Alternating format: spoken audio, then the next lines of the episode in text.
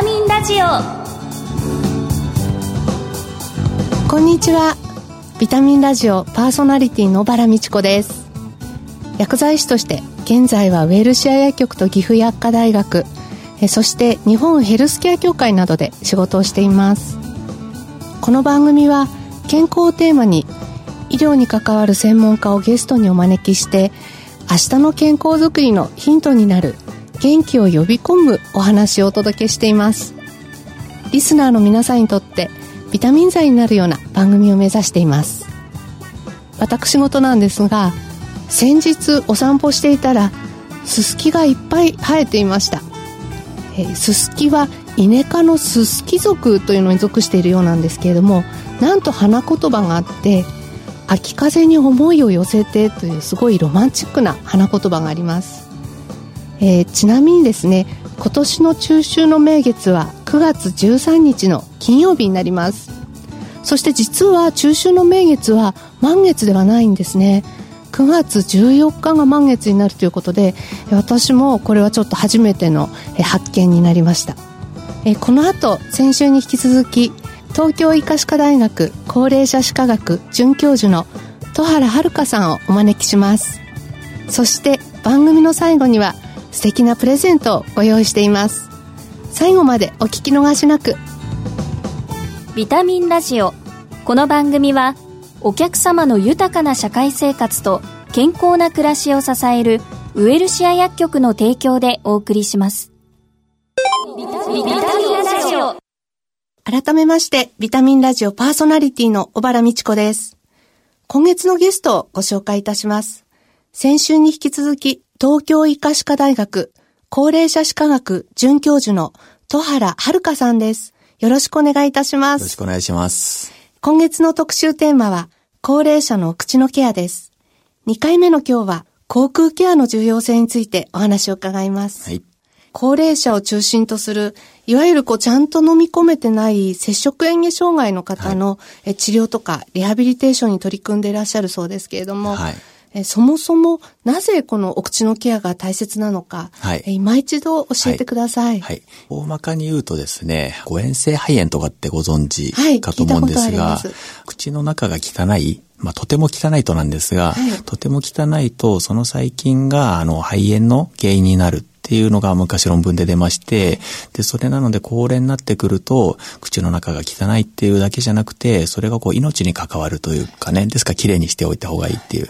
で、あともう一つはですね、口って言ってもこう、なんでしょう、綺麗にするだけじゃなくて、まあ、物を食べる機能を司るところなので、例えば食べる機能、つまり口の機能が落ちてくると、例えば栄養がうまく取れないとか、はい、あとは、あの、うまく飲み込めなくて、こうね、変なとこ入っちゃうとか、要はそっちもこう口の問題だけじゃなくて、要は体の問題になるって言いますか、その要はこう肺炎の問題とうまく食べられるかどうかっていう、その二つの点だと思います。なんかうまく食べられないと不安ですよね。はい、おそらく。言ったらむせちゃうとか、そうですよね。場合によったら詰まっちゃうとかですね。はい。はい、なんかこれを食べたらもしかしたら詰まるかもしれないって思うと、はい、だんだんこう気持ちも落ちてきませんか？と思います。ね、そういう患者さんとかご覧になりますか、はい、そうですね。まあ命がけで食事ってするもんじゃないと思いますので、はい、まあかといって、まあ、あの、過度に怖がっちゃうと、すごく柔らかいもの、ええ、あとはなんか自分で考えると、どっちかっていうと、肉とかよりも、炭水化物寄りになってしまうので、いつもうどんとかですね。そうするとやはりこう栄養のバランス的にもよろしくないなっていうですね。年齢を重ねるにつれて、口腔内っていうのは変化が出てくると思うんですけど、はいえ。ー、実際はどのような変化が出てくるんですか、はい、大まかに言うと、弱くなったり、遅くなったり、例えば噛むのが弱くとか、あと飲むのも弱くとか、あと飲む時間もこうかかるようにとかって影響もありますし、はい、あとはですね、食べることなんで味も関係しますけれども、あの味覚も基本低下するっていうのがありますし、あとはですね、唾液が減ってしまうことによって味を感じないとか、口の中汚くなりやすいとか、まあ、そのあたりが出やすい影響ですね。そうすると、こう自分でお口をケアしていくときは、はい。まあ、どんなところに注意すればよろしいですか？なるほど。うがい薬とか、はい、こう手軽に消毒できるようなものってありますよね。はい、で、あれもですね、こう磨いてからじゃないとあまり意味がないっていうのを知っといていただけるといいと思います。あの、いわゆる先行液というものですかね。はい、あそうです、そうです。はい、こう口の中の細菌って、はい、あの、歯とかにこうくっついて自分を守る性質があるんですよ。こう膜を張るような。そうなんですね。えー、膜の上から消毒してもあまり効かないので、消毒するなら磨いてから消毒ですかね。じゃあちゃんとこう磨いてからブクブクをする、ですね。磨いてブクブクですね。磨いてブクブクですね。今日から、あの皆さんで、磨いてブクブクで。ぜひぜひ。はい。ありがとうございます。あともう一個あるとすると、え磨いた直後の唾液の中の細菌の数がすごい増えるっていうのを知っといてもいいと思います。そうですね、口の中のこう汚れがあって、それを歯磨きで壊すじゃないですか。はい、ですから細菌がこう口の中に散るんですよ。ですからその直後の唾液は結構汚いっていうのを知ってもらうと、ブクブクしたくなると思うのです、ね。そうですね。はい、じゃブクブクはちゃんとした方がいいんですね。ちゃんとした方がいいですね。はい。すごく勉強になりました。はい。前回の放送で、はい、戸原先生は訪問歯科診療による接触嚥下障害の治療や、はい、まあ、リハビリテーションに取り組まれているというふうに伺ったんですけれども、はい、お口の健康を支えるために、こう他業種との連携っていうのは何かどのようになさってるんですか、はい、連携するとしますとあのまずはこう自分依頼いただくのが、はい、あの在宅の主治医の先生からの依頼が多いんです。はい、で、そういう時に、例えばですね、あの、まあ、患者さん見てください。連絡来た時に、はい、じゃあ次3週間後に行きますっていうんじゃ遅すぎるわけですよ。はい、ですので、やはりこう最初の初回の対応は速さを心がけてますね。えー、で、あとは、あの、やはりこう患者さん見に行った後に、何かこうね、こう気づいた点があったら、それをこう伝わるように報告するっていうかですね、報告するのも書面だけで伝わらない部分があったり、例えばこうね、文書に残しづらいこともなくはないので、はい、そういうことがありましたら、あの、口頭で電話で連絡したりとか、はい、情報の行き違いがないようにするのが大事だと思います。なるほど。最近この医療の分野では、まあ、ICT とかの取り組みも始まってると思うんですけれども、えーはい、ちょうど、あの、言いたかったところなんですが、えー、とですね、あの、ICT、あの、本当に最近使い始めてまして、えー、オンライン診療を始めているんです。歯科の方ではオンライン診療っていうのはもう診療報酬として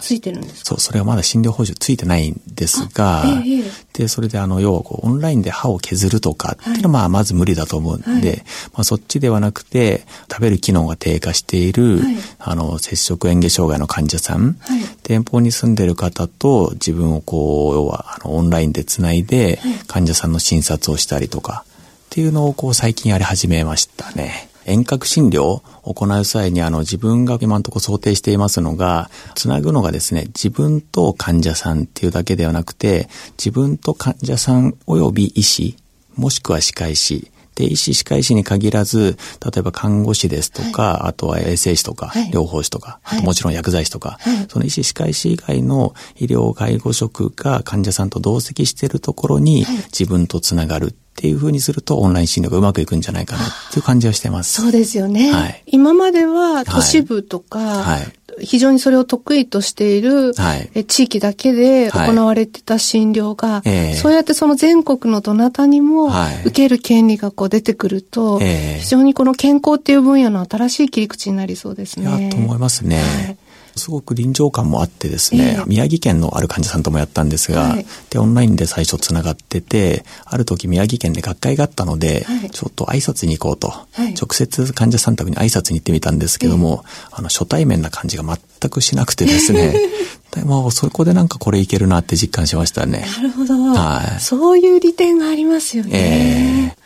先生、あの、多職種連携で行う脳卒中患者の航空機能管理マニュアルというのをお作りになられたそうですね。はい。これどのようなことがきっかけで、どんなマニュアルなんでしょうか、はい、えっ、ー、と、こちらはですね、A メドっていうとこから研究費をいただいて、はい、で、それであの、医科歯科大学の人が基本メンバーで構成された研究班がありまして、はい、で、その中で急性期の脳卒中の患者さんを対象として、こう、航空の管理を、あの、多職種でどうしようかっていうのを、まあ、一通り、こう、洗いざらい載せたような、マニュアルを作りまして、で今のところ医科歯科大学の医学部と歯学部の付属病院のホームページ、どっちもあの無料で PDF で載せて、あの、すぐにこうダウンロードできるようにしてはあります。そうなんですね。これは、あの一般の方も見ることができるんですか？あ、全然大丈夫です。あの難しかったりするんでしょうか？えっ、とですね、はい、あのまずはページ数100ページぐらいあって、ちょっと大変かもしれませんが、はい、あの先日本当に実際あったのが、はい、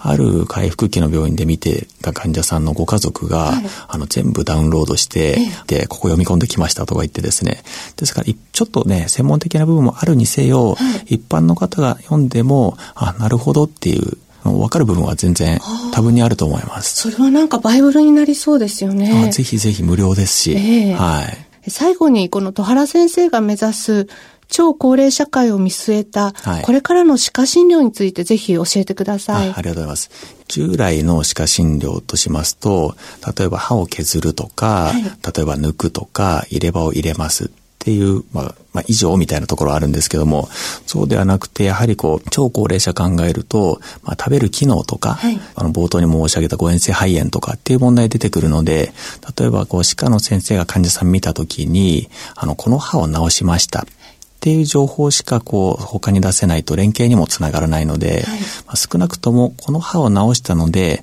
この患者さんは食べられるようになると思いますとかあとは逆に歯を治したけども、まだ食べられないと思いますとか、っていうところまでは最低限見てもらいたいと思いますね。じゃあこれからのこう歯科診療の先生方っていうのは、はい、どんどんどんどんなんか世界が広がっていくような感じがしますね。えー、そうですね。フレイル予防も、はい、あるいはまあ介護が必要になった方も、はい、最後まで、まあ、美味しく楽しく、安心してお食事が召し上がれるようになる、まあ、そんな医療歯科医療を心がけていただくっていうところですかね。はい、そうだと思います。はい、ゲストは東京医科歯科大学高齢者歯科学准教授の戸原遥さんでした。はい、先生ありがとうございました。ありがとうございました。あ、風邪薬切らしてた。ドラッグストア空いてるかな深夜もオープン。ウエルシア。あれ？薬残っちゃったな。お薬の相談も。ウエルシア。答える、支える、ウエルシア薬局。公共料金、各種料金のお支払いも受けたまわっております。ビタミンラジオ。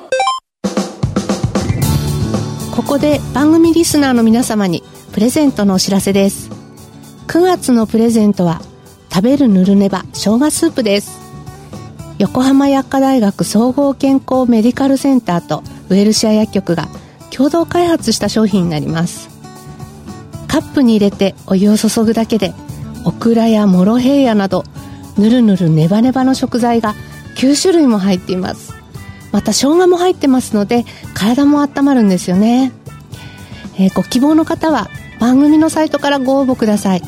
締め切りは9月20日です。ビタミンラジオ今回の再放送は土曜朝8時から。放送後はラジコのタイムフリーやポッドキャストでもお聞きいただけます。